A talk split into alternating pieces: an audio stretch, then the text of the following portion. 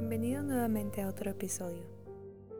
En esta oportunidad vengo a ofrecerte toda la información que necesitas saber acerca del caso de O.J. Simpson.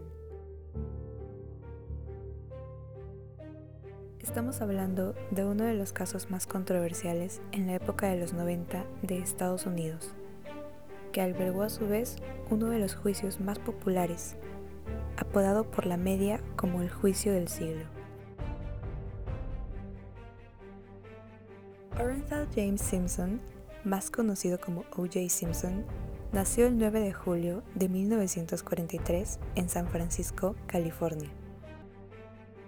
Cuando era niño, sus padres se separaron y contrajo raquitismo, que es una enfermedad caracterizada por deformaciones esqueléticas a causa de falta de minerales. Es por ello que OJ tuvo que usar zapatos ortopédicos. A pesar de ello, OJ destacó en deportes en su escuela, pues jugaba fútbol americano. Lo mismo pasó cuando entró a la universidad, siendo nominado como corredor. Pues para entrar a la universidad, OJ ganó una beca deportiva. Se veía que era un joven dotado para el fútbol americano, pues jugaba como estelar en varios partidos y conseguía victoria tras victoria. Logró romper récords tanto en universidades como clubes y torneos. Sus esfuerzos le consiguieron una vacante en el equipo profesional de fútbol americano, los Buffalo Bills. I think you could easily argue that O.J. Simpson is the most valuable player of the 70s for the entire league. Gracias a toda esta carrera profesional, Simpson llegó al Salón de la Fama del Fútbol Americano en 1985. Pero el fútbol no era su único talento, pues antes de retirarse de la NFL, OJ formó parte de una miniserie de televisión e incluso de varias películas.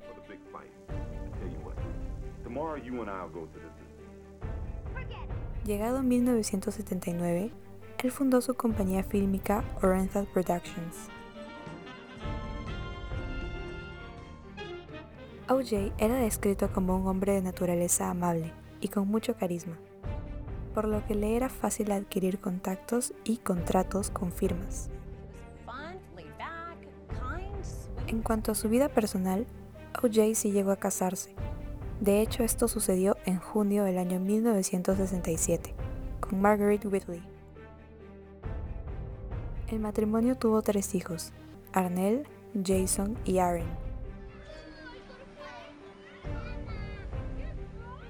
En 1977, O.J. Simpson conoce a Nicole Brown, una camarera, en un club nocturno de Beverly Hills. Ellos empezaron a salir, a pesar de que O.J. seguía casado con Margaret. Lamentablemente, en 1979, Aaron falleció, pues el pequeño se ahogó accidentalmente en la piscina de su casa. Este hecho fue uno de los que llevó a la pareja a divorciarse, pues la relación ya no era la misma y los planes de divorcio ya estaban hechos, cuando todo esto ocurrió. Cinco años después de retirarse del fútbol profesional, en 1985, OJ se casó nuevamente, pero esta vez con Nicole Brown, la mujer con la que empezó una especie de relación años atrás, aún estando casado. Con ella tuvo dos hijos, Sidney y Justin.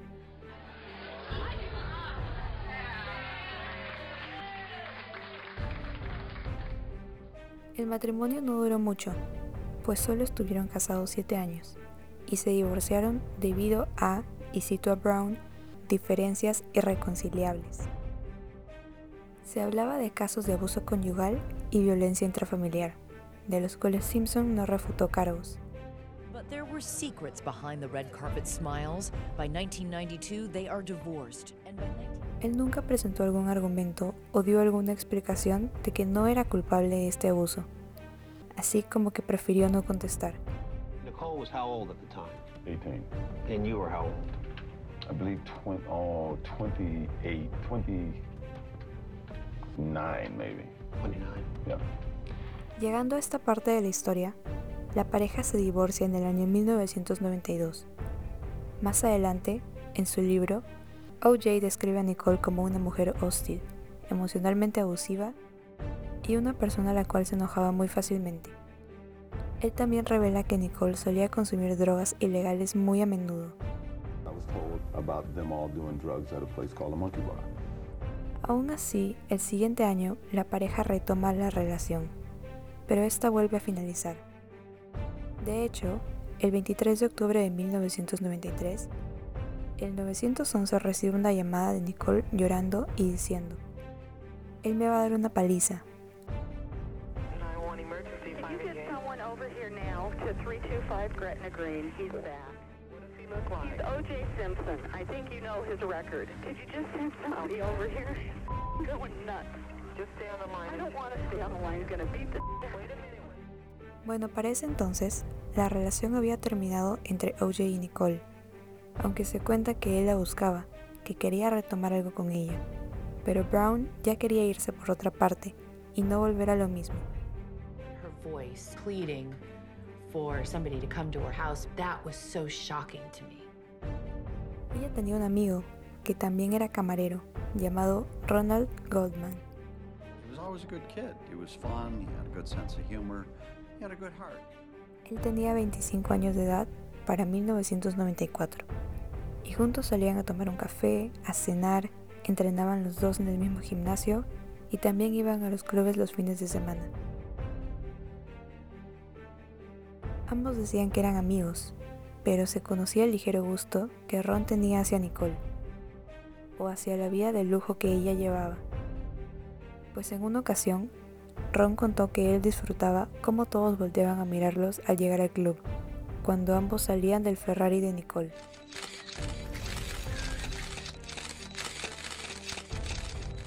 Ron no decía que eran pareja, solo que eran amigos, pero muchas personas creen que puede que hayan tenido otro tipo de relación. Tal vez no lo admitían por el miedo que Nicole le tenía a OJ u otras razones. Ahora les contaré qué pasó el día en que ocurrieron los hechos que desencadenaron el juicio de OJ. Okay, I'm going to have to interrupt this call. I understand we, we're going to go to a live picture in Los Angeles. Police believe that, that O.J. Simpson is in that car. El 12 de junio de 1994, Nicole Brown visita Mesaluna Trattoria, junto con su madre. Este es un restaurante ubicado en un boulevard de Los Ángeles. Allí se encontraba trabajando Ron Goldman, pues era camarero del local.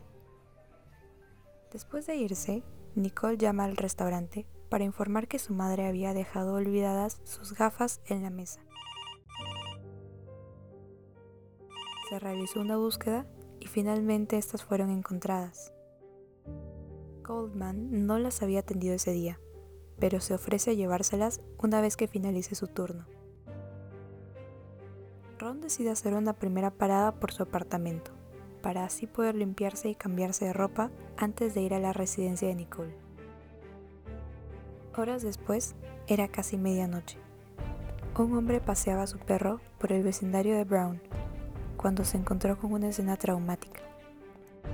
El camino que llevaba a una vivienda estaba cubierto de charcos de sangre. Él lo siguió, solo para encontrarse con los cuerpos sin vida y brutalmente asesinados de Nicole Brown y Ron Goldman. Were discovered murdered. Nicole's throat slashed. She was nearly decapitated outside her condominium. It was news that spawned a media frenzy. Y es que, retrocediendo la historia, cuando finalmente Ron llegó a dicho lugar a entregar los anteojos, fue asesinado por un hombre cuando estaba recién ingresando a la residencia. Se cree que Goldman llegó poco después del asesinato de Nicole, quien había sido víctima de aquella misma persona o tal vez haya llegado durante el acto. The body of 34-year-old Nicole Brown Simpson, ex-wife of O.J. Simpson, was found after midnight. El cuerpo de Nicole Brown recibió varias puñaladas en la cabeza y el cuello. Asimismo, se encontraron heridas en sus manos, lo que significa que ella trató de defenderse. El hombre que los encontró llamó a la policía rápidamente, y esta llegó unos minutos después. La escena era cruda, y pronto se descubrió que los hijos de Brown y Simpson se encontraban dentro de la casa. Para ese entonces se calculó que Nicole y Ron tenían aproximadamente dos horas de fallecidos. Este no era el crimen perfecto y estaba muy lejos de serlo, pues en la escena del crimen uno de los oficiales se encontró con un guante ensangrentado. No hablo de un par, sino de un solo guante. Más tarde, cuando la policía fue a la casa de OJ para informarle de la noticia, no los atendió nadie. Un agente brincó la barda para abrir las puertas, y de esta manera entraron otros tres policías.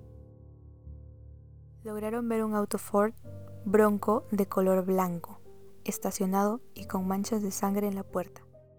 Más adelante, mientras inspeccionaban la casa, encontraron el otro par de guantes en la escena del crimen. Se hicieron pruebas de ADN que confirmarían que la sangre en estos objetos pertenecía a las víctimas. Esto fue suficiente para emitir la orden de arresto hacia O.J. Simpson.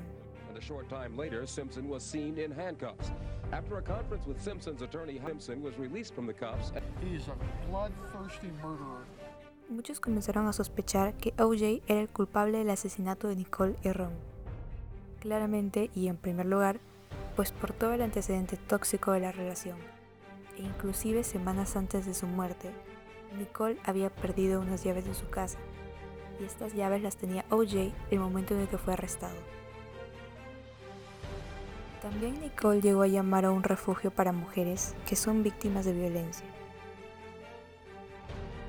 pues se sentía intimidada y le tenía miedo a su ex esposo. El círculo social cercano de Nicole, sus familiares y amigos, sabían todo esto por lo que estaba pasando. Entonces las sospechas hacia OJ incrementaron. The latest 911 tapes reveal more about the turbulent relationship between Nicole and O.J. Simpson. Unas amigas de Brown contaron que en una ocasión Simpson llegó a decirle que si él la encontraba con otro hombre, entonces la mataría. Okay, Nicole? Uh-huh. Just a moment. Does he have any weapons? I don't know. Okay. He went home. Todo esto sumado a las otras pruebas que se encontraron tanto en la escena del crimen como fuera, fueron cruciales para que la mayoría sospeche de OJ. Ahora mencionaré algunas de estas. El segundo guante encontrado en la casa de OJ y las manchas de sangre en su auto. Se encontró la sangre de Brown en uno de los calcetines en la casa de Simpson. Mechones de cabello de OJ en la camisa del cuerpo de Ron.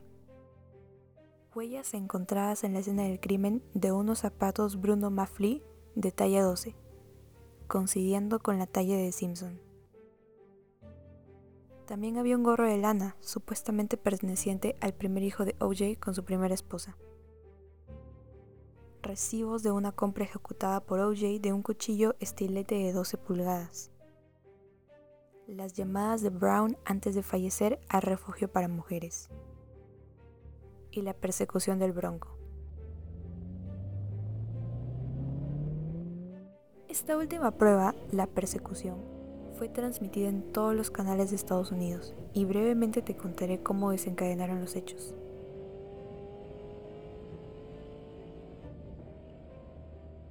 Los abogados de OJ comunicaron que él se entregaría después de unos días. La policía aceptó, pues era una figura pública y había hecho donaciones a distintas causas. Pero cuando llegó el día no apareció. Es por ello que las autoridades lo buscaron, pero OJ entró en pánico e intentó huir para evitar que la policía lo capture, un poco sospechoso para alguien que más adelante afirmaría ser inocente.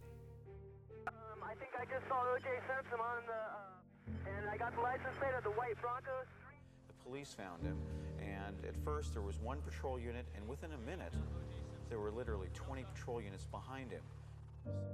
Pero bueno, trató de escapar en un Ford Bronco blanco, conducido por su amigo Al Collins, quien durante la persecución llamó al 911 y dijo que OJ estaba amenazando con dispararse en la cabeza si es que la policía seguía persiguiéndolo.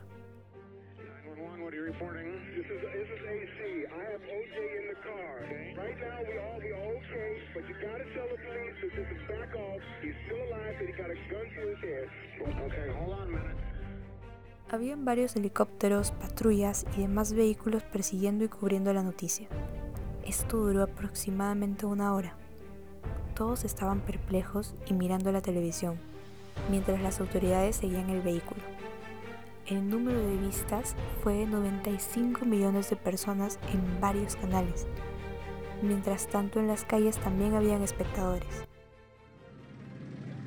Okay, what we're doing is we've been uh, we've asked the police department they're tr- they can't see through the windows and we're allowed to shoot a picture through the windows to see if indeed he is back there with the gun. El video lo puedes encontrar en YouTube. Al final, OJ llegó a su residencia y se entregó. That he is in fact trying to reach his neighborhood, if you will. And you see people chasing after the, the Bronco, which is the worst thing they could do. He's pulling right up uh, to his home. El juicio de O.J. Simpson fue uno de los eventos más vistos en la televisión estadounidense, pero se abrió un año después de los hechos, es decir, en el 95. Ladies and gentlemen of the jury, this is going to be a long trial, as you can In what's been called the trial of the century, O.J. Simpson seemed to face an unsurmountable battle. En total fueron 134 días de juicio. Todo el mundo estaba pendiente y todos tenían sus teorías. Se presentaron las pruebas que mencioné anteriormente, incluso más detalladas y otras más. La defensa de Simpson era constituida por reconocidos abogados, entre ellos Robert Kardashian, Robert Shapiro, Johnny Cochran, F. Lee Bailey, Alan Dershowitz, Carl Douglas y Sam Holly. Fueron apodados The Dream Team. La fiscal estaba convencida de la culpabilidad de OJ, pero Johnny Cochran logró convencer al jurado de que esas pruebas habían sido contaminadas por un oficial racista.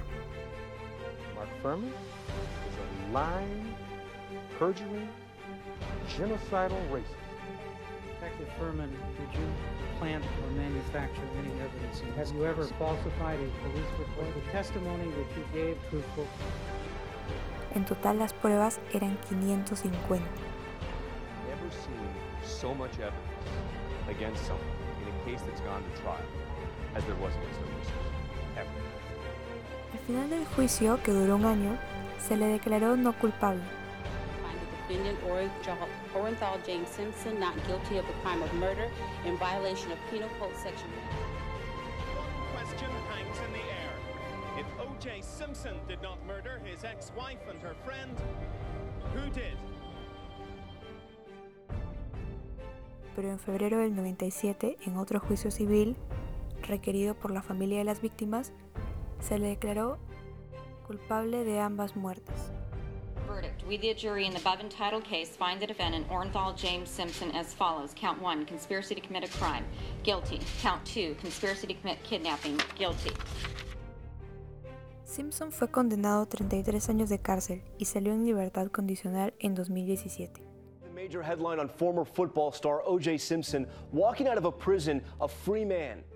Su carrera como deportista y artista se vio claramente afectada. Ahora él lleva una vida privada e insiste en que es inocente. De hecho, el caso es mucho más largo de lo que te he contado. Yo simplemente traté de resumirlo, pero sin dejar de lado los detalles que lo hacen aún más interesante. For the first time, an interview O.J. Simpson did on the crime is going public. But does he really confess to the crimes? I'm going to tell you a story you've never heard before. Muchas gracias por haberme escuchado. Y dime, ¿tú a quién le crees?